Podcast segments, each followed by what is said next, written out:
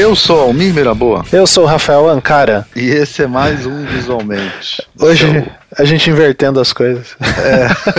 Seu centésimo, quinquagésimo, sei lá qual é o número dele. Eu perdi a conta. Eu não conto mais. É. Eles nem imaginam que a gente, a gente chutou esses números. Né? Sim. O... o... No programa de hoje, a gente está começando uma nova iniciativa, né? A Exatamente. Iniciativa, Ubu, vai ser igual os Vingadores. Ubu Assembly. Daqui a 10 anos, né, cara? Vai estar tá rolando ainda, né? Isso. Ubu. Bom, só contextualizando, a gente vai falar mais ali na introdução, no começo do episódio, né? Uh, a gente recebeu alguns livros da editora Ubu e já era uma ideia antiga nossa de fazer um programa sobre livros, só que não um programa descrevendo como que é o livro, né? Lendo o livro e comentando e discutindo sobre os temas, né? Uh, esse vai calhar é sobre, vocês já viram ali na na janela do programa, no, na capa, chamadinha. na chamadinha, né? É sobre o livro Teoria do Design Gráfico, da Ellen Armstrong.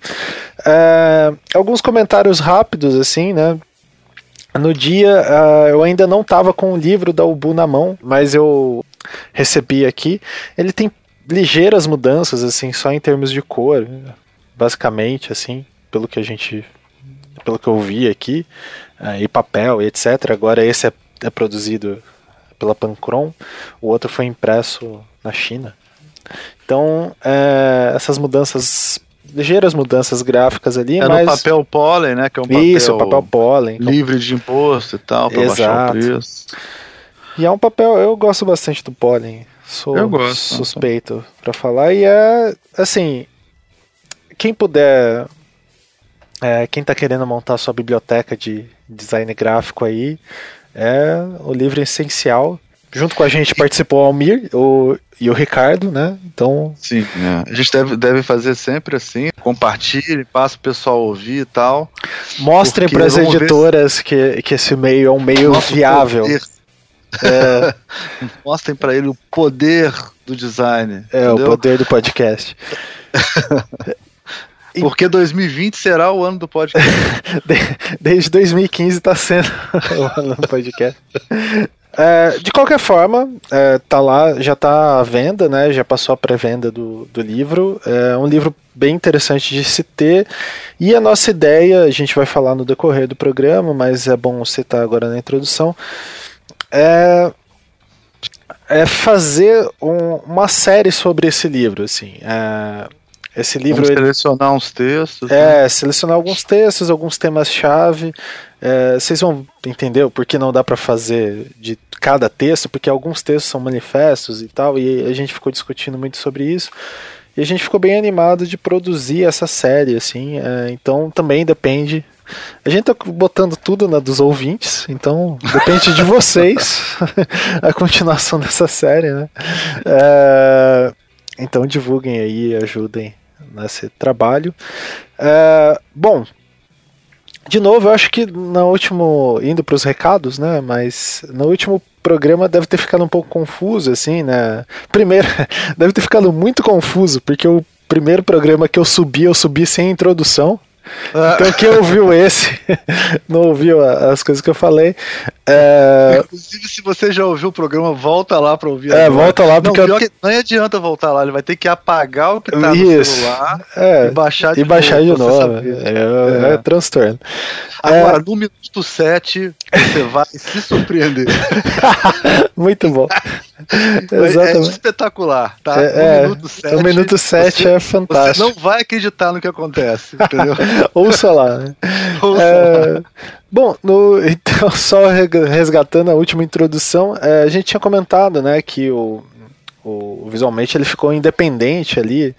É, se vocês verem o, o, o Anticast, ele não existe mais como uma rede, assim, mas o Anticast ainda é produtor do, uh, do visualmente, assim é confuso, sim.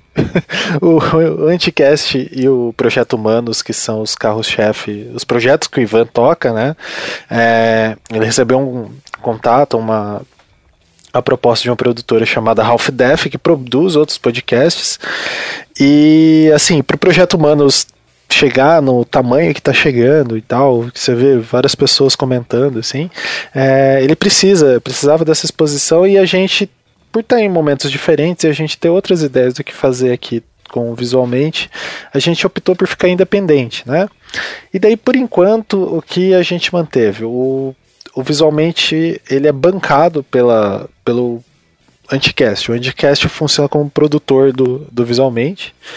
Uh, a gente não sabe quanto tempo vai ficar isso e etc. Então, basicamente o Anticast ainda paga lá o Felipe pra gente para editar os programas e uh, todas essas outras contribuindo. Nós já temos relação com é, com o patrão, né? Isso, é, é, que talvez na, na última introdução pode ter ficado a ideia de que a gente chutou o balde e tá desenhando caralhinhos voadores com o nome do Ivan no meio. Não, não é isso. É, o Anticast ainda produz o, o, visualmente e isso tem a ver um pouco com uh, esse fato da gente ter ficado independente, tem um pouco a ver com o que a gente está pretendendo aí para os próximos tempos, depois que eu terminar o doutorado que falta pouco agora. falta é, menos de um ano. Isso tá me dando. Eu tô rindo de nervoso, na verdade.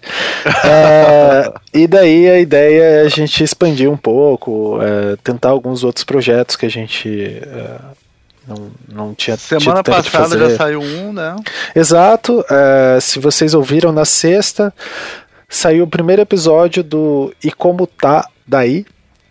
Ou é E Como Tá Aí. Eu não, nunca lembro, eu sempre falo errado, deixa eu até olhar. Mas é aqui. basicamente o seguinte: nós temos passarinhos espalhados pelo mundo, entendeu? Exatamente. são, são, os nossos correspondentes internacionais. Isso. É como. Brincadeira. É, é, um podcast do Bruno Porto, né? Que vai sempre falar do design pelo mundo, né? Como é que tá o design pelo mundo, né? Exatamente. É o Como é que tá aí. É como do. É tá aí? do Bruno e do Emerson, eles estão tocando esse projeto e, cara, é muito interessante porque são essas perspectivas, né, de outros lugares do mundo e tal.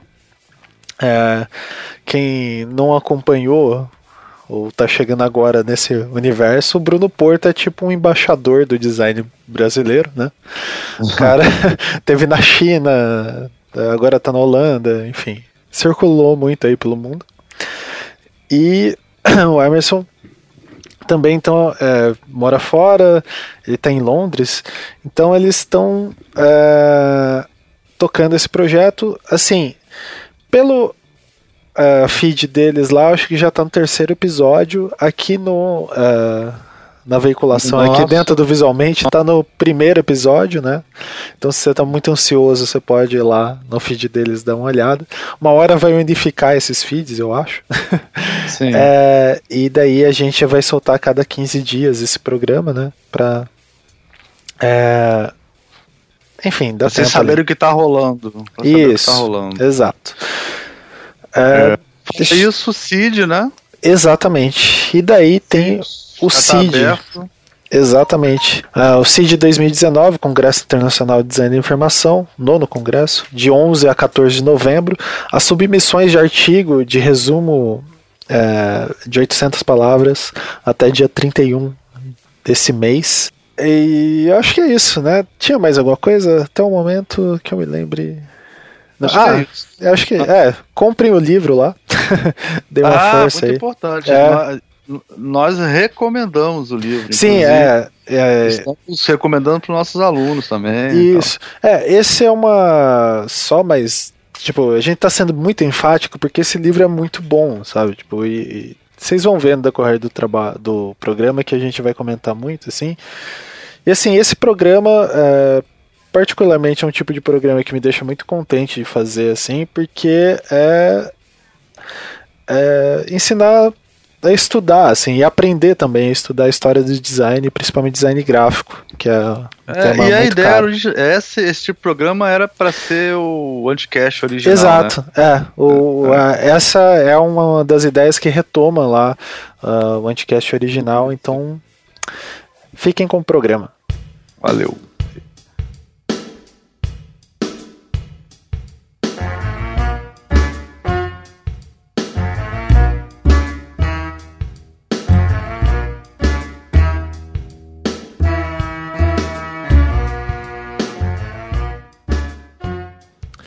Bom, então, é, mais um visualmente. Ei, devem, olha aí. Né? Ei, é, cara, uh, e comigo a presença quase inexistente no, no próprio podcast. Uh, bom, esse podcast, na verdade, ele. A ideia desse programa, uh, eu acho que ela existe, pelo menos na minha cabeça, há uns dois ou três anos. E que, eu tenho é isso, cara? Desde o Anticast a gente então, quer fazer isso. É. e daí, materializado. A gente fez um programa assim, até hoje, eu acho. Foi um programa que a gente fez. Foi do, do texto do nascimento do usuário. Nossa, acho que foi um. é mesmo, Sim, né? cara. Esse, a gente queria A gente fazer fez um um. podcast só disso. É, Só daquele esse, jeito. esse programa é muito bom. Bom, que que, qual que é a ideia aqui, né? Ah, a gente vai pegar um livro é, e discutir um pouco das ideias dele, né? E assim, a questão, ah, vamos contar o cenário, o panorama para vocês, né? Ah, a gente tava com essa ideia de- disso e tal, e daí a editora o Ubu entrou em contato querendo fazer a doação de um livro. Isso acontecia desde o Anticast, a gente sempre fazia esses trabalhos com as editoras e tal. E eles doaram pra gente o Teoria do Design Gráfico, que está sendo relançado ali pela Ubu, né? Ou lançado pela Ubu. A gente ainda não recebeu a cópia, mas a gente tá falando do livro porque a gente tá usando o da Kozak Knife. Enfim, a gente vai explicar melhor isso. É, mas assim, o, o que que foi interessante? Porque é, teoria do design gráfico é, uma- é um tema que me é muito caro, assim, né? É uma coisa que eu tenho muito interesse de saber. E assim, e se vocês ouvintes aqui, provavelmente ou- ouve o Anticast desde lá das épocas que se falava em design lá naquele antro. É, uma das coisas mais legais era ouvir esses dois senhores que estão me acompanhando aqui discutindo sobre teoria do design, né? Então eu acho que a, a ideia desses programas é a gente trazer isso de volta. E E agora. com o, o- o- com o, o Beccari. Ah, sim. A gente pode trazer ele incidentalmente, né? Pra ele falar que, sei lá. Não, Que isso hoje não o- importa. É, hoje o Beccari é outra pessoa. é. Aquele A Beccari gente morreu, chegar de começar um infelizmente. programa e falar assim, vamos falar sobre trio design. Aí o Beccari falar sobre outra coisa. assim. Ah, beleza, vamos falar sobre outra coisa. Muito Bons tempos. Bons Bom, tempos. É, e agora, bom, vamos indo então pro livro. O, o livro é o Teoria do Design Gráfico. Alguém gostaria de pronunciar algumas Eu- eu palavras? É, o, ah, eu faço um resuminho dele rápido pra gente começar aqui.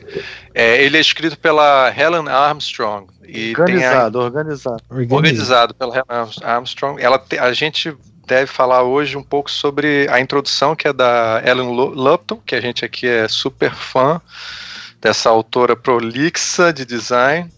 E, e aí ela organiza e ela faz uma introdução. Profícua, Profícua, prolixa, não, ela é Ela necessária. não é prolixa, cara. Ela é nada prolixa. É, é profícua. Ela é profícua. É, pô. pô. Saiu- não, não sei de onde saiu isso, meu Deus. E aí a... eu Ato fiz isso só falho, pra né? deixar Tipo o- assim, porra, ali aquele livro enorme por causa daquela mulher, sei lá o. E aí, cara, ela, ela e a Helen Armstrong, ela faz a, ela, ela, a Ellen Lupton faz o prefácio e a Helen Armstrong faz a introdução e seleciona os textos. Ele é um livro de textos. Ela faz uma seleção de vários textos clássicos do design.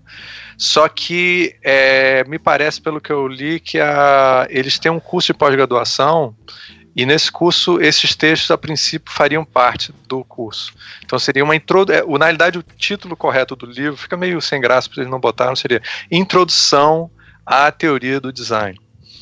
É, ele, é, ele é composto em três partes, e aí é, vou deixar para vocês falarem sobre o projeto gráfico também, para não ficar falando sem parar aqui.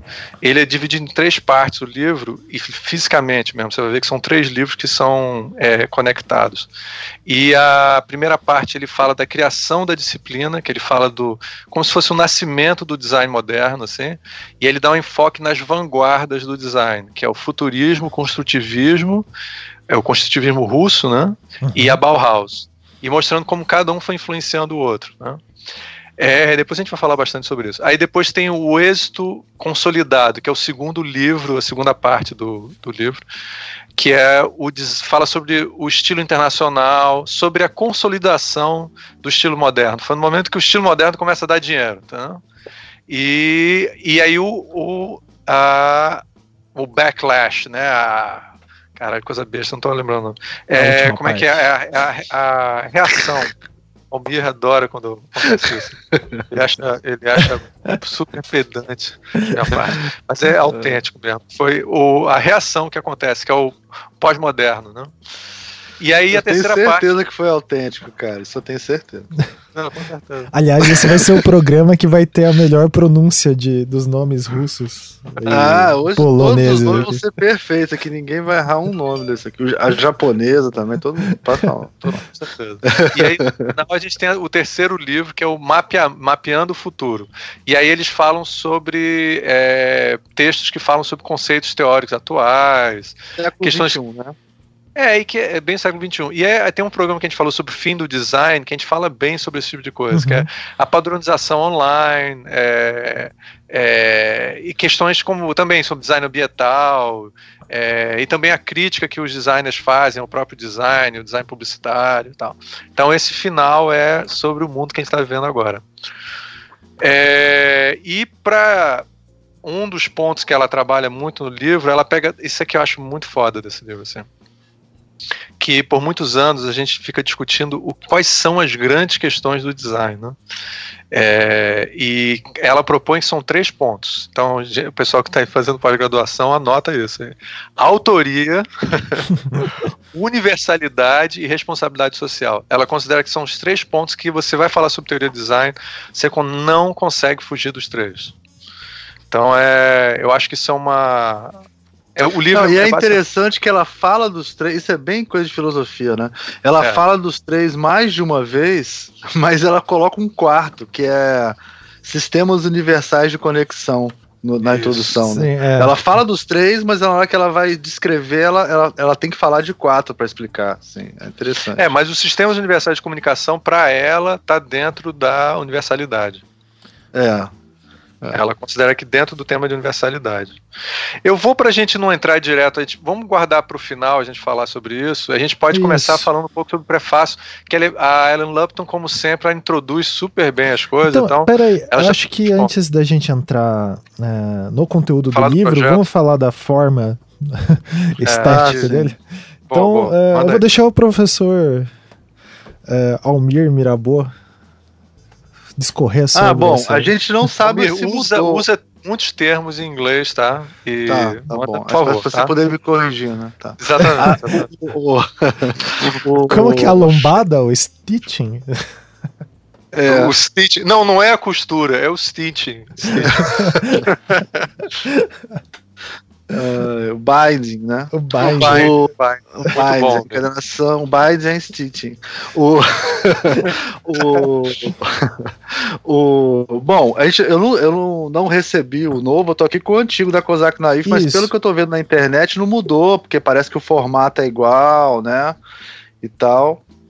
Então parece que mudou pouco, a gente teria que ver para ver se mudou o papel, alguma coisa assim, ou a impressão. É, né, assim Mas... que chegar, daí a gente confirma certinho. A gente, a gente confirma É que a gente tá tava muito ansioso né? para gravar e ele... não consigo esperar.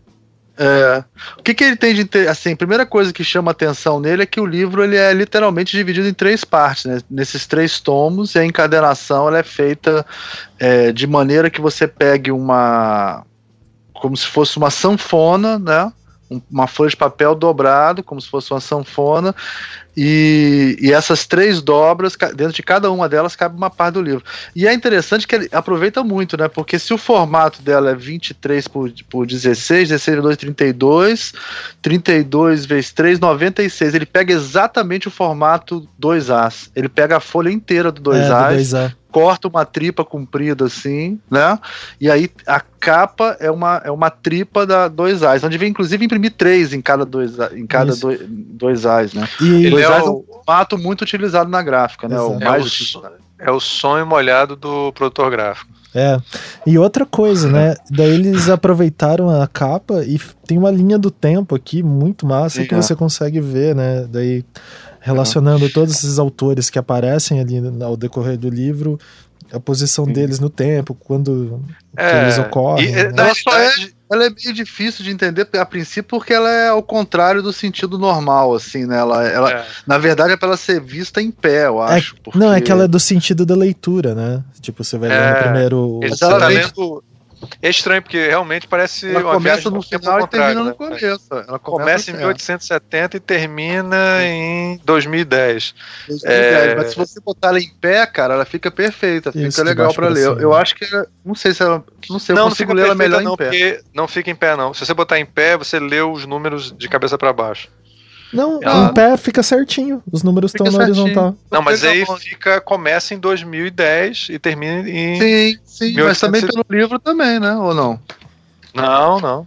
Quando você, você abre bota, o livro também. Você abre o livro é. e você está olhando o tempo para o contrário, a leitura da então, esquerda, então, da direita para a esquerda, que não é, não é o normal. Isso que o cara está falando. É. Então falei, sempre você está olhando para o passado. Você tá o, o, o, o passado está no futuro e mas foda-se, fica foda. É, fica a gente, vai, a gente pode ficar horas pode. pirando nisso. É, Mas assim, eu acho que algumas outras coisas que vale a pena a gente né, comentar, né? É que, assim, a Elaine Ramos, ela. Cara, eu. Até é chato, tanto que eu elogio ela em, em sala de aula, porque é uma pessoa que tem uma produção muito consistente, né? E ela transformou, para mim, ela transformou realmente esse livro. Uh, é. A forma física dele, se comparar com o original em inglês, né? O Ricardo Inhoff estava até comentando isso, tipo. Cara, é horrível. Não é horrível, mas é. Cara, assim, o livro é totalmente sem graça. Assim, é, é muito inglês. pobre uh, graficamente, né? Sendo que é um livro que se trata de design gráfico, é isso, de teoria é do design gráfico. Muito, muito, muito genérico, assim. E aí você pega um livro que tem lá autores como Elzy Sitsky, que é um grande é, designer experimental, construtivista russo, que fala sobre a importância da experimentação. E aí você pega um livro que é uma experimentação gráfica, porra, caralho, é, assim. É um que você quer mais? né, cara, que muito válido. É, Bom, é, e a, a, forma a forma do livro, eu acho, o Ricardo não acha tão confortável para ler, eu acho bem confortável, assim. Eu, eu acho que ela arriscou com essa coisa das cores, né, mas não, não me cansou muito na leitura, não. Eu já não, li esse livro é, Eu, eu acho ele muito não me cansou. A, é o parte verde, que eu acho mais cansa um pouquinho. É, cansa um pouquinho, mas é verde... bem pouquinho. É, eu acho que o verde cansa um pouquinho mais do que as outras, mas. Nessa hora é tá muito tranquilo. bom ser daltônico, porque esse verde aqui fica meio acinzentado. muito de boa pra mim. pra você é tranquilão, né? Super tranquilo. Bom, é, agora eu acho que podemos ir. Ah, daí comentando assim, a gente tá fazendo. Enfim, porra, quem tá aqui tá, tem cinco anos de programa, o cara já sabe como funciona, né? A gente claro. se perde, a gente vai, volta e tal. É, é. A ideia, assim, quando a gente começou a conversar de fazer sobre esse livro, né? O, a minha ideia era fazer, ah, vamos fazer do livro inteiro um, um, programa e daí a gente pega outro livro no outro programa. Daí o Almir ou o Ricardo, acho que foi o Almir, falou: não, cara, esse daqui dá para fazer, porra, quase um, um programa uma por série. texto, né? Uma série. Ah. Daí vai depender aí de como for a aceitação do público, no caso, vocês ouvintes aí. É, deixem nos comentários, vão comentando o que vocês acharam. É, que é Aliás, a nossa ideia é fazer comentários. uma série. É, deixem comentários, né? Qualquer comentário também é, já tá bom. Só não xingue muito a gente, porque daí é, é foda. Exatamente. Mas enfim. Não, xingar tá valendo. Xingar tá é, valendo. pode valendo. Assim, xinga só pra gente sentir que a gente é importante. Assim, é. depois fala se vocês querem. Agora, vou te contar uma coisa aqui, só já para derivar geral aqui, né? Hum. É, porra, em Maryland deve ter alguma coisa na água que faz as, nascer uma porrada de Ellen fodona, né? Porque as duas são lá de Maryland, são professores em Maryland, né? Isso. A Ellen Armstrong e, a Ellen Lupton. A né? Armstrong, ela não é mais, mas na época do, do lançamento, da escritura do livro, né? Que foi 2009, ela, ela era. Ela era. Então, e se eu não me engano, a Lupton foi professora dela, né? Porque ela fez, o, mest... ela, foi, é. ela fez o mestrado nessa Universidade de Maryland.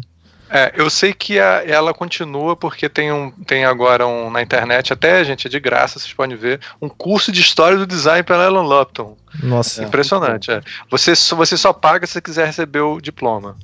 É, eu, depois eu boto o link. É no Coursera? E aí, é, não, é no. Agora esqueci o nome. Tem um tá, outro nome, é, é, tipo. Vai ter o um link uh, ali, depois a gente... É. K, cadê, cadê alguma coisa? Esqueci o nome.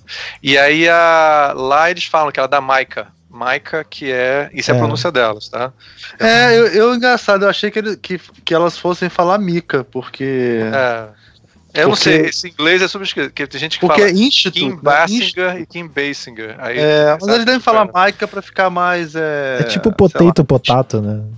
Exatamente, é. é. Maryland Institute College of Art, que é, é MICA. É Instituto, eu achei que era Mica, né? Instituto. O, os ouvintes sabem que a gente adora ficar tendo esse papo masturbatório sobre Sim, pronúncia, é, né? é só. É coisa que só a gente. Quando, pira. É, isso quando tem o Beccari que cria a pronúncia só dele, das coisas, que é maravilhoso. Beccari é ótimo. Isso, é incrível. Faz as melhores pronúncias. As melhores é, é é uma maneira criativa mesmo de falar as coisas. e aí a, a, a gente tá com saudade dele. E aí o seguinte, o. Tá, mas a gente tava falando, a gente, você, eu interrompi você, né? É, é da... Não, eu falei que eu falei que ela nasceu lá as duas. As duas né. Tal, eu... Só que uma é com. E, outra é com H, né? Mas é. bom, é... então já vamos, que. Vamos, então, Vamos, vamos, vamos ah, direto para o texto introdutório da. Isso, exato. Prefácio da... da Exato. Ah, a gente pode, eu queria destacar uma parte. Você quer destacar uma parte? Eu, eu destaco você, então depois eu falo. É, o, você quer destacar uma. Destaca a tua parte aí. Não, quer ver? Peraí. Não. Uh, dá um, tem, um panorama aí. Muito... É... Não, tem uma parte que eu acho que especificamente é interessante ler Sim. É, uma, uma certa hora que ela fala sobre. É, que ela fala isso, ó sobre o livro. Isso aqui, cara, essa definição é muito legal. Tudo que eu e Ricardo e o Ancata a gente sempre conversa, né? Outro tipo de manual sobre teoria do design teria ido buscar ideias fora da disciplina, por exemplo, na psicologia cognitiva, na crítica literária, na linguística estrutural ou na filosofia política. Claro que os designers têm muito a aprender com esses, com esses discursos, mas este livro restringe-se ao que podemos aprender em nosso próprio campo. Isso é muito legal, né? Cara, Isso é muito bom. É, essa eu acho que é a melhor definição e é uma coisa que a gente fala muito, né? Tipo assim, lógico Isso. que a gente aprende em outras áreas, né, sim, cara? E que sim. a gente precisa de outras áreas e tal. Mas tão importante quanto isso é consolidar a teoria do design. Exato. Né? Enquanto e, não, e, e, outra coisa, Almir, isso é muito importante assim. Eu sempre lembro do é, do professor Guilherme, dos textos Sim. dele falando muito disso, né? Que é a pessoa que eu mais li que me marcou muito isso que é a importância do título desse livro. Teoria do design gráfico, né? Tipo, Sim. E, e cara, isso é, é para os alunos, assim, eu leio esse texto aqui, eu aproveitei que eu estava lendo, eu li no primeiro dia de aula para a maioria das turmas que eu dou aula, assim. Por, cara, é de lembrar isso, ah, esses métodos, essas técnicas, essa teoria que a gente está estudando, a gente pega coisas de outras áreas, é interessante, etc, mas a gente tem um saber próprio, cara, que é, é necessário refletir sobre ele para poder expandir, né? Tipo, e é uma das coisas assim que eu sempre admiro muito no que vocês falam. Né? É, eu, você sabe que eu fui muito influenciado por esse, esse pensamento deles, é, lá dos Cunha Lima, e a. Eu tenho que falar eles em terceira pessoa, assim. É, porque, pra não é, fica estranho, né? E aí, a, eu inclusive escrevi um artigo muitos anos atrás, né, falando sobre o conhecimento próprio do designer e como é importante a gente, é, a gente, a gente transitar com as outras áreas, mas é, não perder de vista que você tem a sua área, você, você tem que valorizar a sua área. Essa coisa de a gente ficar valorizando muito as outras áreas é, não é só um problema de é, corporativismo, mas é uma questão realmente de que você não consegue desenvolver, se desenvolver intelectualmente. Né? Então é importante Sim, você conhecer os e também, cara, tem uma coisa que é meio, como é que eu vou te falar? É porque falar que é preguiça, mas é, é, é não é bem preguiça, mas é tipo assim, cara, tá no começo, né? A gente tá fazendo tudo do zero praticamente. Hoje em dia tá Exatamente. muito mais na frente do que tava antes, né? Mas lógico que você pegar uma teoria que já tem todo um cunho científico, uma metodologia já pronta, é, facilita, né, cara? Então, sim, sim. assim, mas agora já, já tá bom, né? Sim, tá claro, a gente tem que. Eu acho legal ler um porrada de autores interessantes, mas assim, mas você sempre tem que. Por exemplo, eu acho que hoje uma, uma coisa que eu tenho uma expectativa assim, quando você vai pegar um texto. Eu me lembro que uma vez o Rafael Cardoso chamou a atenção disso, é, que de chegar numa pós numa, uma pós-graduação, uma coisa assim, receber um texto e não ter o, texto, o trabalho da personagem de design não mencionar muito design. Então isso é uma coisa que às vezes acontece, assim, você começa a chegar e começa a se envolver muito com. Não, é, a lenda coisa... que eu conheço é que ele chegou não sei se é lenda, não, acho que ele me contou, que ele falou, ó, oh, o trabalho tá muito bom e tal, mas você não citou nenhuma vez a palavra design aqui no, é, trabalho. Exatamente. Na banca. A lenda é essa, lenda é, é essa. exatamente. E Como eu, eu sou historiador, eu vou escrever isso, é o que vai valer, provavelmente. exatamente. É, e daí é interessante, né? A gente, quando vai estudar história do design, há uma tendência, né, da gente querer, ah, quais são os métodos da história para observar o design design gráfico, então na antropologia, quais são os métodos antropológicos para Isso é interessante que ela, a Helen Armstrong, não desculpe, no caso é a, a gente está falando do prefácio, é, é a Helen Lupton, né? ela diz que tem a sua subcultura própria. Achei interessante ela usar um termo técnico, né? Que mostra que na realidade a gente tem a nossa área mesmo. Esse conhecimento próprio é sua própria. Você tem a sua subcultura, entendeu? Então, assim, existe quando você fala certas coisas, as pessoas que fazem parte dessa cultura elas entendem do que, que você está falando. Exatamente. Então, se eu falo de tipografia, se eu estiver falando com antropólogos, eles não vão saber do que, que eu estou falando. Eles não, não vão entender, inclusive, questões como quando você fala imagem tipografia também imagem. São questões que são importantes para os designers. E aí, rapidamente, uma pessoa que trabalha no, num escritório de design também vai entender do que você está falando. Exatamente. É, e aí você, em outras áreas, parece física quântica ou frescura. É frescura ficar discutindo. Imagem é imagem. Não, para gente, imagem é um problema super complicado, porque tudo é imagem para gente. Exato. Então, é, é, são problemas típicos daquela subcultura. Mas o cara de... tá falando no sentido da, das ferramentas, né? Eu acho que é o seguinte, é, logicamente, você faz análise de conteúdo, né? Que é uma coisa que vem da antropologia, vem da sociologia e tal. É, é, você está usando como uma ferramenta, né?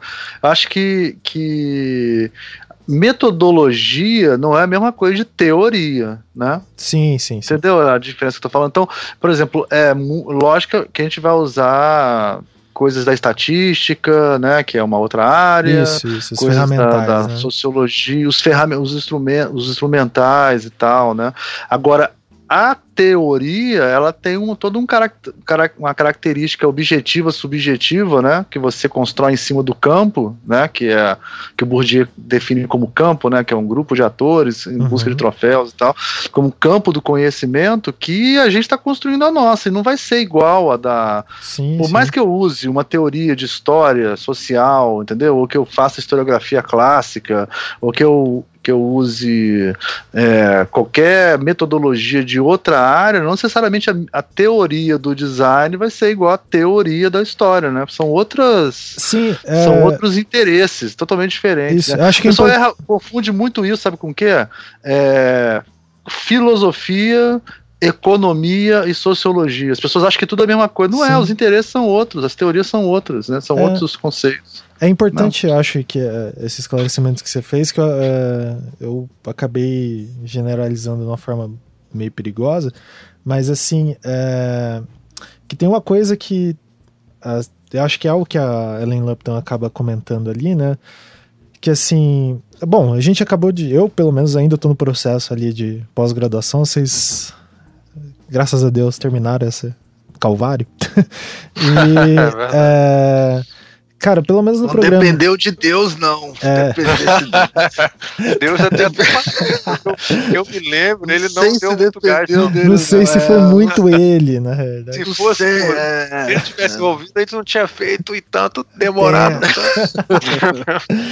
então, a gente. E rola um pouco, na, pelo menos no, ali no programa que eu tô inserido, não é uma crítica ao programa, tá? É tipo uma crítica, eu acho que na área do design às vezes, pela proximidade que a gente tem com essas ferramentas, a gente acontece igual o Rafael comentou da banca lá. Muito interessante o que você está fazendo, mas você não citou a palavra design, né? Daí, acho que é, nesse nesse meio, assim, que acho que é sempre bom a gente lembrar, né? Tipo, ah, estamos é, produzindo coisas para uma teoria, uma reflexão de design. Com certeza. É, se não tiver no título, não tiver nenhuma palavra-chave, eu já acho estranho, cara. É, é com certeza. Eu já não, você já, você já, olha só, esse que é o ponto que o, que o Almir está levantando aqui, que eu acho importante, é o seguinte, cara, se eu abro a bibliografia do texto, e eu já fiz avaliação de artigo, cara. Se eu pego um artigo e não tem texto de designers no texto do negócio, é esquisito, cara. Sim, é muito. É, é assim, logicamente eu não estou falando ter a palavra design, né? Porque senão eu vou até estar é, tá claro. me contradizendo nos meus trabalhos. Por exemplo, tem que ter coisas ligadas direto à produção gráfica, tipografia, é, a gráfica brasileira, né? Você, não é a palavra design em si, Esses tipo assim, elementos assim, da subcultura ali, né? Exatamente, boa definição.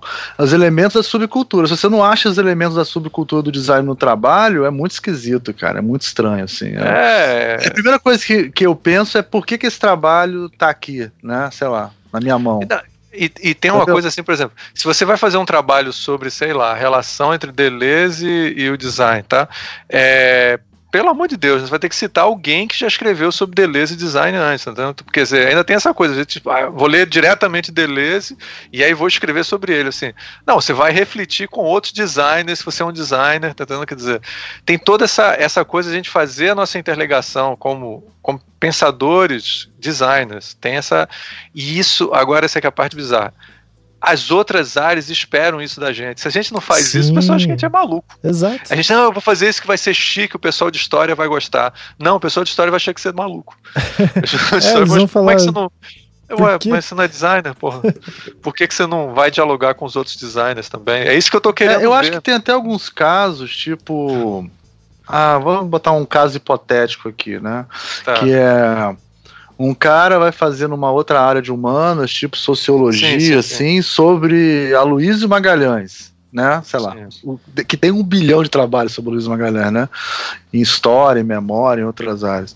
E aí o cara, sei lá, é designer. Os sociólogos, eu imagino que devam estar tá querendo ouvir a voz isso. A opinião de um designer, a visão de um designer. Não quer que seja mais um sociólogo escrevendo um artigo sobre o, o, o, o Aloysio, né? Sim. Exatamente. Ah, Caiu? Parece que. Não, não. Não, tá aí, tá aí. É que e... você falou uma coisa pesada. Tô, tô digerindo. ficou pensando, né? É. é. é, claro, me parece que não, não, faz, não faria sentido, né? É, e a gente tem que levar em conta que essas questões que a gente está falando, para as áreas mais antigas, isso é super óbvio, assim, porque eles têm muitas discussões sobre, inclusive sub-áreas dentro. Quer dizer, um, um determinada área da antropologia dialogando com outra área da antropologia, ou sociologia com outra área de sociologia. É, a, a, linguística, então, que tem mil áreas dentro. Sim. É, é, então, elas todas, o, o linguística cognitiva dialogando com outro tipo de linguística. Então, é, é essas coisas são normais para eles. Assim. Então, a gente fica um pouco às vezes talvez deslumbrado, assim, e, e, perde um pouco o foco. O foco tem que ser a sua área, talvez. Exato. Bom, é, daí, Ricardo, você pode comentar ali, você elencou mais algumas coisas dessa, dessa parte é, da introdução ali. Que que é, você... eu, eu, eu não sei se vale a pena a gente entrar, já que a gente já discutiu muita coisa aqui, talvez a gente possa ir direto para a introdução e eu estou tentando fazer, bater o recorde dos programas menores. Assim. e aí eu, é, mas se quiser a gente pode falar. Assim, eu só acho que a gente poderia já entrar na, na, na nos três conceitos mesmo. É, que eu acha? acho que a gente acabou falando bastante. Tem, tem só um, um, ponto que eu acho que talvez ele passou uh, um pouco desapercebido. Espera aí que tá uma metralhadora aqui. Pronto, parou. Uh, tem um ponto que passou desapercebido, não desapercebido, a gente não enfatizou, mas eu acho muito importante que ele complementa um pouco aquilo ali por onde o Almir começou, que é o primeiro ponto ali que você fala, né? É, que tem uma hora lá que ela fala assim, né? Deixa eu pegar aqui.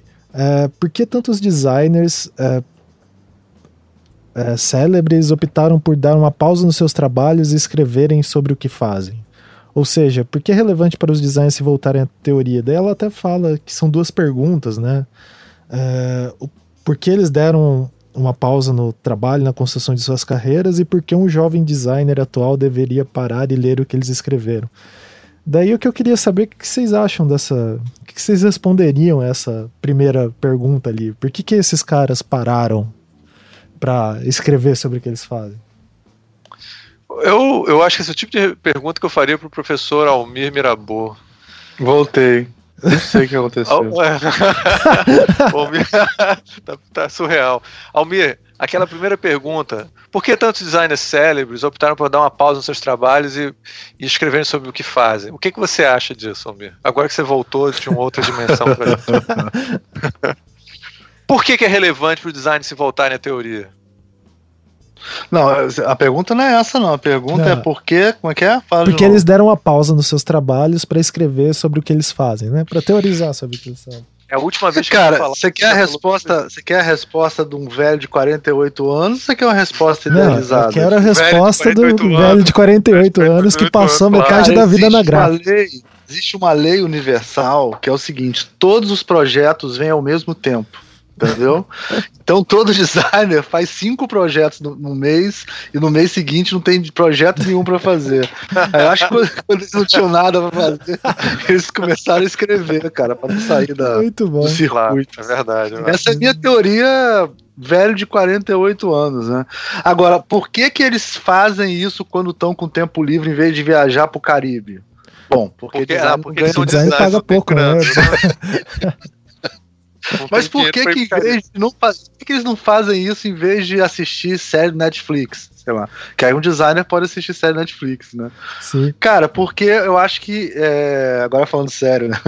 É... Você o... falou sério demais da última vez. Tem várias, várias fases, né?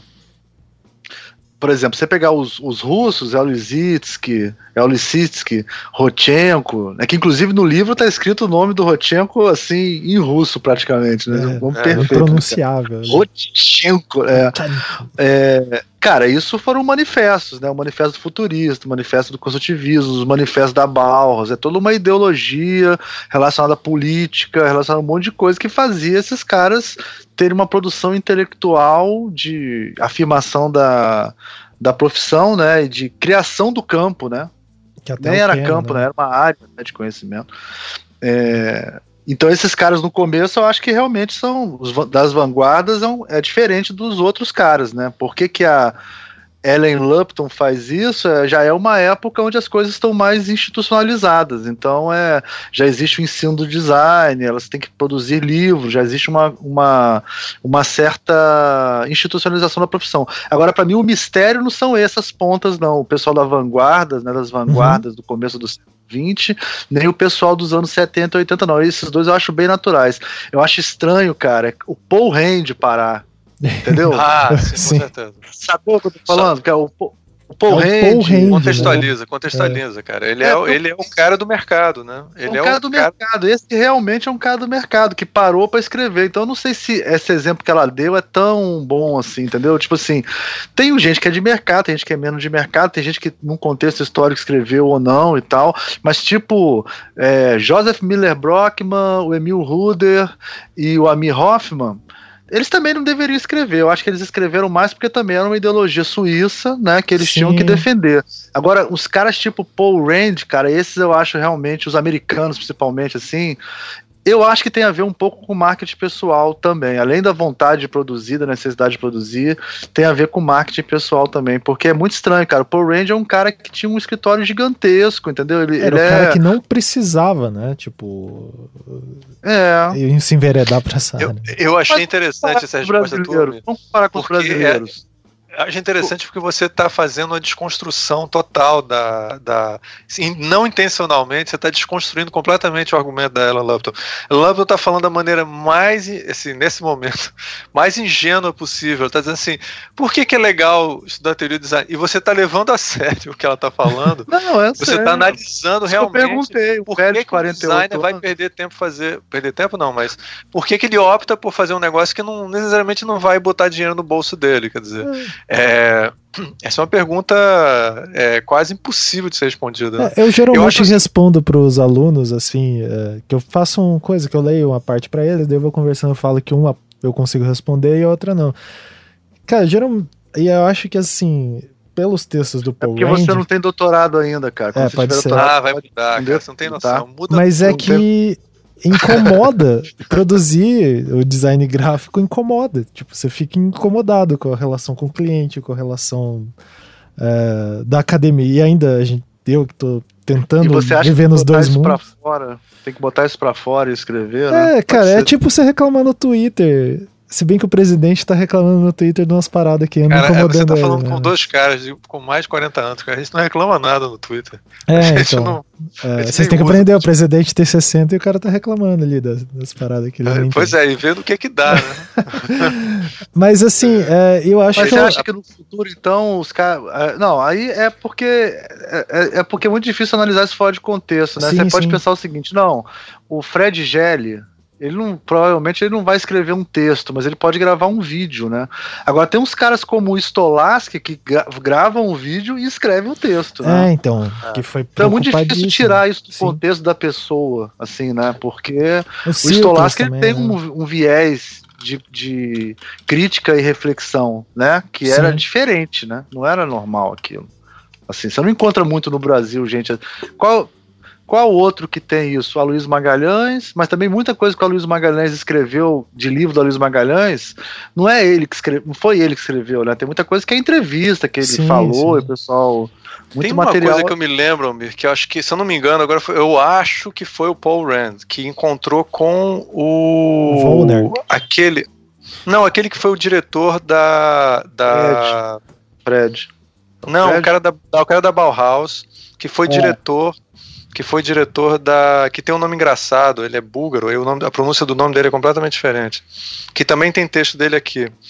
É, ele foi diretor da, da aquela escola. É, Nova, a New Bauhaus, né, que teve, que depois virou esse curso famoso de, da, do, é, a, do, eu esqueci, eu estou esquecendo o nome de tudo.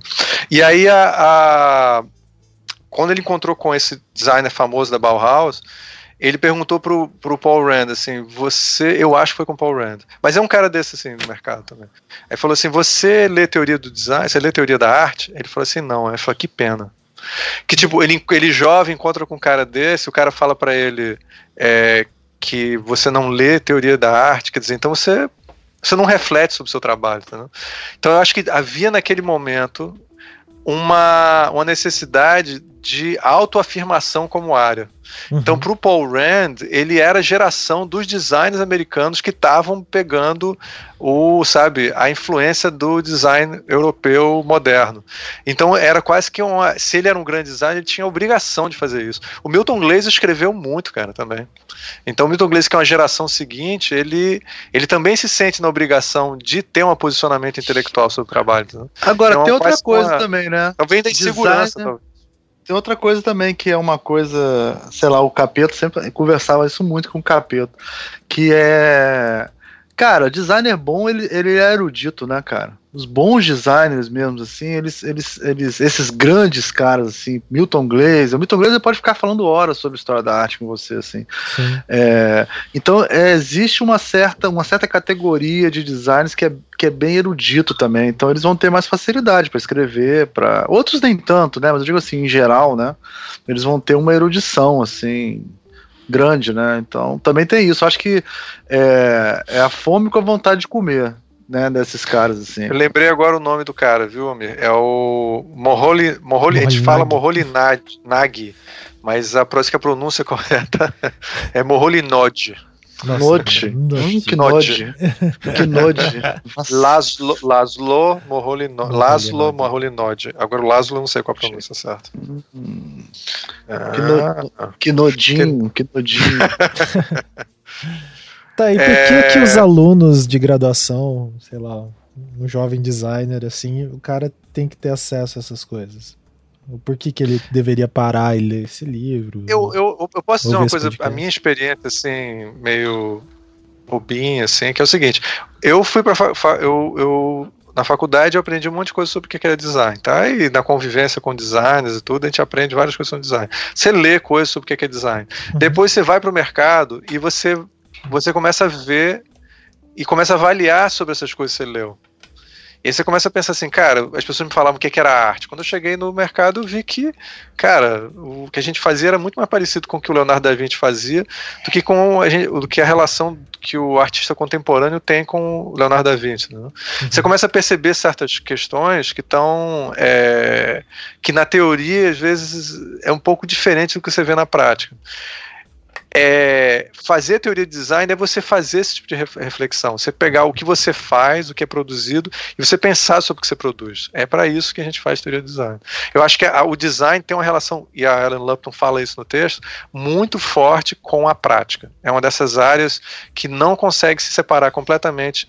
Falar teoria que não fala sobre a prática em design é, é difícil. Eu acho que ela tem sempre uma relação com a prática. Uhum. Esse é o meu ponto. É, eu acho que. É qual foi exatamente a sua pergunta? A, é a segunda pergunta da Ellen Lupton. Por que, que um jovem designer, um aluno designer de graduação, precisa, precisa, precisa ler ser... esses textos? Por que o cara ia parar e comprar esse livro da Ubu, que tá lá, em, em, já foi lançado? É, eu vi aqui, tá, tá, o preço é. Pode falar o preço? Acho que pode, né? É que vai que muda o preço durante o tempo. É. Né? Mas enfim, Mas tá, é, tá bem acessível. É um assim. livro acessível, é um livro acessível. Não é, não é dos mais dos mais caros, não. Dá pra, dá pra comprar, assim. E sempre lembrando, né, que os alunos podem sempre se juntar, se comprar vários, dizer que é da escola, normalmente eles, eles dão um desconto, tem que correr atrás, enche é, o saco é. lá. Pelo menos a Kozak Naive fazia isso. É... Porque o aluno ele chega, entra com muita vontade de aprender. A Ellen Lupton fala isso num desses textos, né? Que ela falando assim. É, que a, não é isso que ela fala exatamente, mas vou resumir. Que ela, esse texto acho que a gente vai até analisar mais profundamente no futuro. Que ela fala assim: achar que a Helvética é universal é uma bizarrice, né?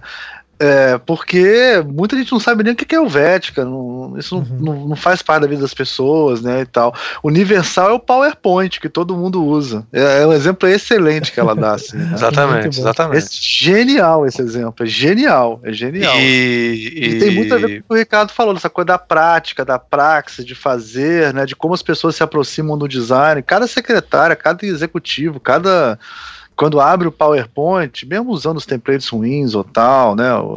Mas é, ele tá, de certa maneira, tendo uma aproximação com o que ele entende como design, né? Tipo, lá, o Dallagnol, acho que aquilo é design que ele é. fez. Entendeu? Não, e ele pode exercitar os fundamentos ali, né? Tipo, ah, proximidade, escala, tamanho, tipografia. Ele vai estar tá operando com, essa, com essas mas aí é que eu ia chegar no ponto. Você usa o, o, o, E o aluno também usa o programa e chega a resultados bons ou ruins, né? Mas uhum. a teoria do design vai te fazer que você. Vai fazer com que você entenda por que que funcionou. Isso é que é foda. Uhum. Entendeu? Porque é, você saber o como, que é pegar o PowerPoint, dando um exemplo bem troncho, né? Ou qualquer outro programa de software de editoração, e fazer algum objeto, né, e, e artefato gráfico e tal, e ele funcionar ou não, é o, é o que acho que ela também fala isso, né, é o como, né, mas quando o lance é o aluno conseguir parar e analisar aquilo, entender por que funcionou e por que que não funcionou, porque aí a teoria retroalimenta a prática, assim, eu, eu acredito muito nisso. Sim. E você, acho, você, Rafael? Fala, né, cara? Ah, não, eu, eu acredito também muito nessa questão ali do que ela fala na sequência dessas perguntas, né? De que o como. Inclusive, isso é interessante porque, assim, uh, ela vai associar o porquê essas uh, respostas mais estruturais, assim, né? De entender, como o Almir falou, como que funciona. É, como funciona, não, o porquê deu certo. E quanto como ela vai associar muito ao ao manual ali, ah, como que eu faço tal coisa no PowerPoint. E conversando com o Henrique Nardi, é, quem não conhece o Henrique Nardi não entende de design brasileiro. Não sabe nada. Não sabe de, nada de design gráfico. Não sabe quem, nada, ingênuo. Quem é ingênuo, ingênuo, é Não sabe que é tipo... Criança, uma pobre nossa, criança. criança. Uma pobre criança. Nosso amigo Henrique Nardi, ele está lecionando é, na universidade em Wisconsin, nos Estados Unidos. Daí eu tava conversando com ele no, da última vez que encontrei com ele, ele falando que assim, uh, ele dá uma disciplina lá que é meio que um projeto, é, como se fosse de projeto, assim. E, cara, fundamentos, tipo, por exemplo, ah, vocês precisam editar um vídeo que tem que ter a saída no After Effects, sei lá, tem que ter uns movimentos. Cara, não tem aula de After Effects. O que, que a universidade tem? Aqui algumas universidades brasileiras já têm esse modelo, assim, eu acho bem interessante que é um jeito que funciona. É, tem a assinatura daquele linda.com, Daí os alunos vão lá, fazem o curso do ah, After Effects, faz isso daqui, Sim. que é como se fosse um tutorial de alta qualidade. E daí vão para aula de projeto já sabendo isso. Então ele não vai perder tempo e falar: "Ah, professor, não tô achando aqui a seta do mouse, sei lá". Enfim, é, esse como a tecnologia resolve, né? Tipo, e a gente que está envolvido com o ensino tá vendo que uh, cada vez mais está tendo um, é, não, um esforço né, para esse como ser automatizado.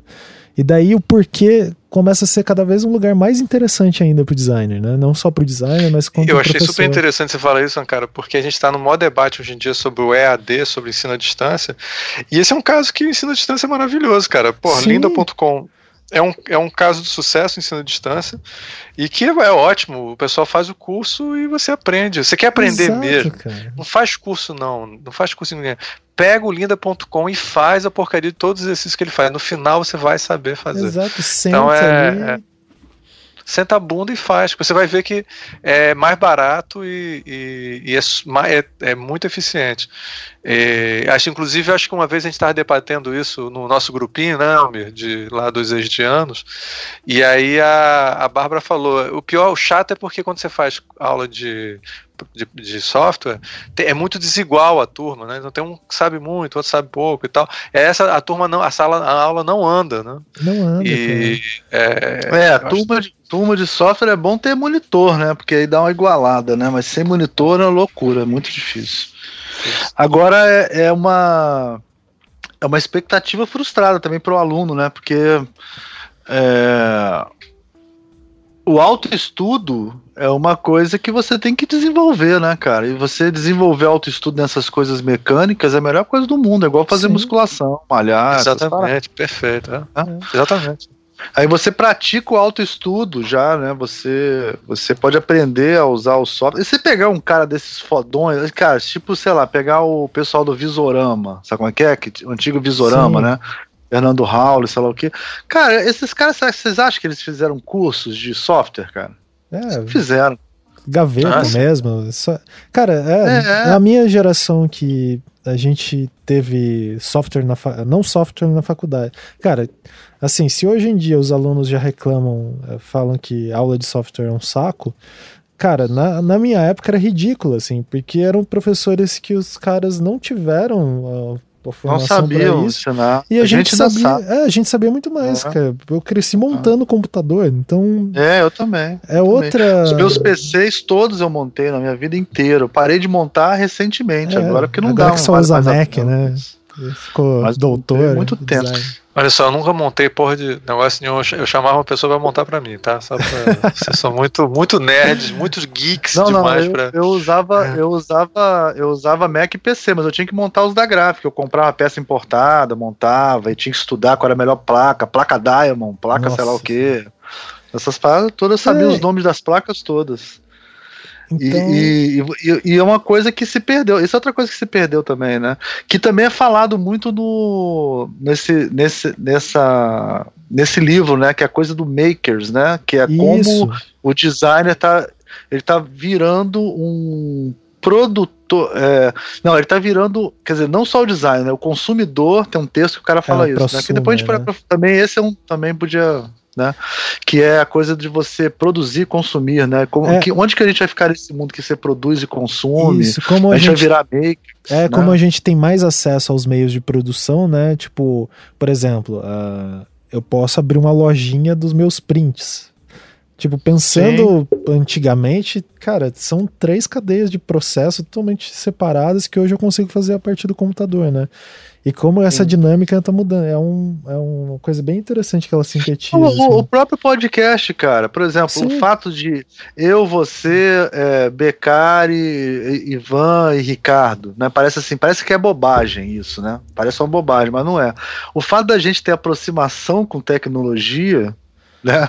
Mesmo eu e o Ricardo sendo mais velhos, fez com que a gente conseguisse fazer um podcast. Porque se você fizesse com. Tipo assim, eu, eu tem ah. banca que eu faço que você fica dois dias com o professor ensinando Sim, o cara a usar o Skype. É foda. Então, porra. Não, é tipo. É, cara, ainda bem que então, cada vez mais tá mais comum, assim, mas nossa, como que era um parto, né? Tipo, você...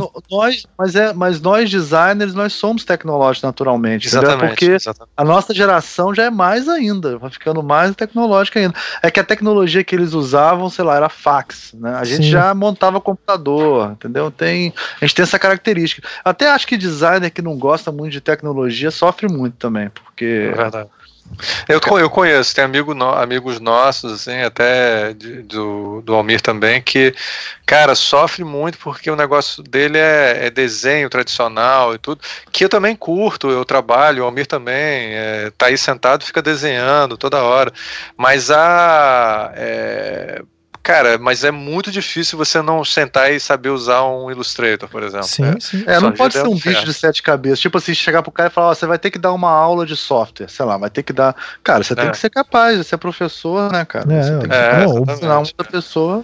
Não que seja o ideal, mas, mas é. cara, dá pra sentar lá e assistir um linda.com e se inspirar para dar a tua aula. Porque eu não acho a aula ideal para um designer dar, mas eu acho que o cara tem que, tem que sacar, né, minimamente. Né? Exato.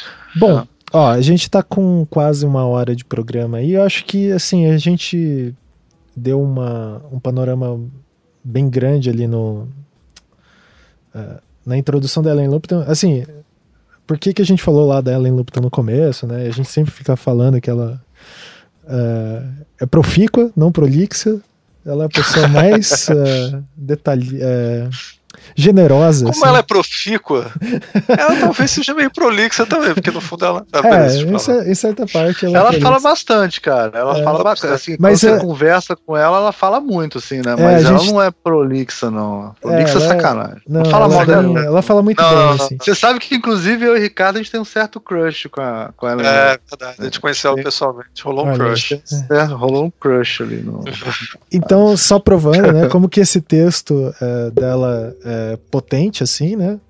E daria para ficar, acho que a gente discutindo mais algumas horas. Daí acho que só pra gente encaminhando para uns finalmente, assim, a gente dá um panorama geral do livro, daí a parte da introdução da própria Ellen Armstrong, é, que ela vai falar, isso daqui só contextualizando, acho que a gente falou lá no começo, mas se a gente não falou, só revisitando, que isso daqui é, é tipo um produto da, da dissertação de mestrado dela. Deve ser tese de mestrado, não sei como que lá nos Estados Unidos eles chamam, porque eles invertem isso daí.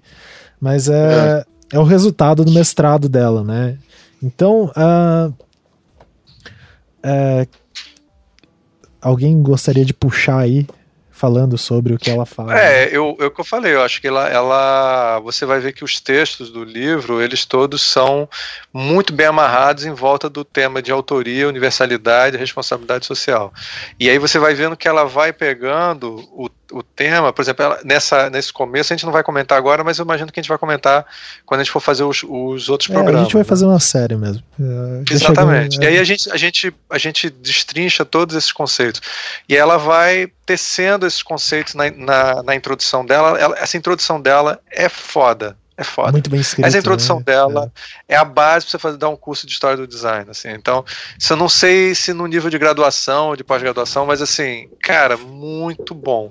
E ela pega três temas básicos que podem ser temas que você nunca consegue fugir. É, eu diria assim, um, um curso de história do design é no eixo Europa Estados Unidos, né? Assim, sim, sim, sem dúvida, sem dúvida. Assim, é a história do design clássica, né, que tem em todos os mas, livros. Mas você poderia pegar, por exemplo, olha só, a questão da autoria e universalidade que ela, ela discute, tá? E, por exemplo, na eu vou só pra gente sentir um gostinho, tá? Só para o pessoal só ter um brinde. saborzinho. é, um, exatamente, só um tchan. Aí é o seguinte, você, cara, você, no, os, a, o pessoal da, da vangu das vanguardas do século XX, como os construtivistas russos e tal, para eles a universalidade era essencial para você criar uma coisa responsável socialmente. Você vê que as, todas as coisas são conectadas. E se você focar muito na sua própria autoria, você está sendo é, inautêntico de uma certa maneira no seu trabalho. Você está fazendo um trabalho que é pequeno burguês, que é um trabalho que não está tá preocupado com a, o coletivo. E ser universal, ser neutro, como eles chamam, tá certo? Criar uma, trabalhar com tipografia, uma tipografia neutra, fazer uma, uma diagramação usando princípios neutros e universais do design, é uma maneira de você se conectar com a sociedade, você se posicionar de uma maneira socialmente responsável, tá?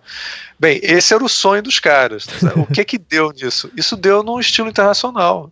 Depois, quando teve a Segunda Guerra Mundial, a Bauhaus, obviamente, antes disso, é, pegou essas ideias e cristalizou em várias regras que depois viraram princípios básicos de design. E aí, quando vem o estilo internacional, os americanos, os, as pessoas vêm fugir da, dos nazistas e vão para a Europa, para os Estados Unidos, e também para é, alguns lugares da Europa também, depois da guerra, isso se desenvolve, é, o pessoal começa a ganhar dinheiro com essas regras. Esse, essas regras começam a não ser nada responsável socialmente. Assim. Aquilo é para fazer um cara ficar podre de rico. A Helvética foi, foi muito usada para o mercado corporativo. Ela não foi usada para libertar o, o, homem moderno. Né? ela, ela vira essa coisa. E aí ela, ela mostra como, ao longo do tempo, por exemplo, vem então o, o pós-modernismo, que foi uma certa rejeição a essas ideias do estilo internacional, ideias corporativas do design, e eles vêm é, fazendo uma crítica underground, assim, mais é, contra a cultura do, dessas ideias, e aí eles consideram que isso é responsabilidade social. Aí você vê como a responsabilidade social era pensada de um jeito, ela é transformada numa outra coisa, e depois um outro grupo, anos depois, vai, vai combater ela com, com um discurso diferente de responsabilidade social. Então, mostra como. Isso é por isso que é história, né? Mostra como o mesmo conceito vai mudando ao longo do tempo. Cara, esse texto dela é. É, como essas. É, isso é bem interessante, como essas chaves, tipo, esses valores, né? É, vão sendo ressignificados, vão mudando, mas você consegue perceber um traço, né? Da, da onde eles saem, de onde eles vão. Eu achei Exatamente. Muito, muito bacana. E aí você, você, a gente pode, aí eles pegam hoje em dia, aí talvez o Almir que começou a falar, talvez queira comentar isso, né? Que é que hoje em dia também a gente tem questão de universalidade que estão sendo discutidos com a polarização online e tal. É, foi um pouco que a gente falou com o Mark, né, Almir? Sim, sim. Mas, mas o, o, que eu queria falar mais, tem uma coisa que eu também acho interessante, que só para antes de falar dessa coisa do universal, é, que você falou da responsabilidade social, né? Como que mudou o, o, essa posição do, do design em relação a isso, né? E tal, é que é interessante, cara, que esses caras eles pintaram na época do indivíduo que nasce o, o sujeito, né? Tipo assim, é como se a filosofia evoluísse para a criação do sujeito. E quando cria o sujeito, o design vai e faz o, o contrário, vai no, no, sentido contrário. Isso é muito doido. Isso é uma coisa que acho que a gente pode um dia fazer um programa sobre isso também. Sim, que sim. é no começo do século XX começou Freud, teoria da relatividade, sim. tudo isso do indivíduo, né? De você colocar o indivíduo como, como, como sendo a subjetividade ser mais importante que a objetividade e como o design ele vem em resposta à tecnologia, ele não consegue ir para a subjetividade tão rápido. Ele tem que ele tem que se manter na objetividade porque a racionalização funciona melhor com a indústria para só depois. Isso é muito interessante, cara. Historicamente, como é que esses movimentos se, se Pô, Você traz essas assim. coisas, esses temas interessantes, cara. A gente vai desvirtuar, mas eu não vou aguentar. Cara, tem que fazer. Olha só. Você falou do Freud, cara. O Freud é um exemplo maravilhoso, né? Porque ele é o cara que a matéria-prima dele é a subjetividade, né? É a psicologia humana. E aí é, ele acreditava na ciência, ele era o positivista, então ele queria transformar uma coisa que não pode ser objetificada completamente, numa teoria completamente objetiva. Né? Quando ele cria a teoria dos sonhos, a, a, a, o, o, famoso livro dele lá, é, como é que é o nome do livro mesmo? Eu esqueci o, do... o nome, título. Né? A interpretação do sonho. Ah. Não, não, esse é o Jung. Né? É, Aí a, a, é o, a interpretação dos sonhos, ele está quase criando uma ciência objetiva para analisar sonhos. Quer dizer, doideira completa. Hoje em dia nenhum psicólogo assina embaixo, diz, oh, doideira, não vou me meter nisso não. tem nada a ver. Mas é interessante isso que eu estou vendo, porque é uma época que as pessoas acreditavam na ciência. O positivismo. Não, não... o século XIX provou que a ciência fazia tudo funcionar, né, cara? É isso. E aí a, gente dominou a natureza totalmente no século XIX. Então era ciência mesmo. Né? Você ir pro, pro, pro, pro sujeito era, era uma coisa. Com uma, entendeu? Ao mesmo tempo que era, que era a favor da, de uma corrente, era contra a outra. É muito doido isso. Isso é muito legal. Isso é muito interessante. É, é muito interessante porque você vê no, no, no, no pessoal da, do constitutivismo russo essa crença na objetividade como uma coisa que vai libertar as pessoas, assim, vai, vai trazer. E hoje em dia a gente mais vê, do que isso, né? Qualquer pessoa conseguir fazer design, né? Então quer dizer, o que fez o, qualquer pessoa conseguir fazer design não foi o a ideologia do construtivismo russo e dos universais. Foi o PowerPoint. Foi o PowerPoint, é exatamente. Foi tecnologia. Exatamente. Foi tecnologia. É sempre muito... tecnologia, cara. Assim, nesse ponto, a tecnologia fode com tudo. A gente está vivendo hoje num mundo completamente enlouquecido por causa da tecnologia das mídias sociais. E, ao mesmo tempo, é o que movimenta, o que, o que traz as mudanças mais radicais é sempre a tecnologia. É foda. A gente tá meio determinista aqui, mas. É. A gente tá preparando pro programa que a gente vai fazer Exato. sobre Marshall McLuhan. Exato, é, que é um outro livro do da Ubu. É. Já tá esquentando o outro próximo programa. Então, é, bom, acho que a gente deu um, um panorama bem legal sobre o livro, assim. É, a gente sugere ali. A gente que... vai decidir, a gente vai decidir se vai. Talvez a gente possa pegar os textos que são free e analisar, ou fazer por temas, que nem esse, autoria. É, usar é, as chaves. É. Comentem aí, vê o que vocês acham melhor, as palavras-chave é. ou que a gente pegue um texto e, e, e, discuta um texto. Isso, talvez um texto tenha, é, talvez tenha alguns temas que a gente amplie mais e tal, mas eu acho que é uma inauguração boa, assim, dessa série de programas. Agora, é... independente de algum desses textos serem free, né, e você vai achar por aí e tal, o objeto desse livro ah, é sim, importante. Não. Você designer pegar e ver o que, que é a diagramação. Tem que ter isso aqui. Né? É. É, é, isso aqui é uma coisa legal, gente. Olha só.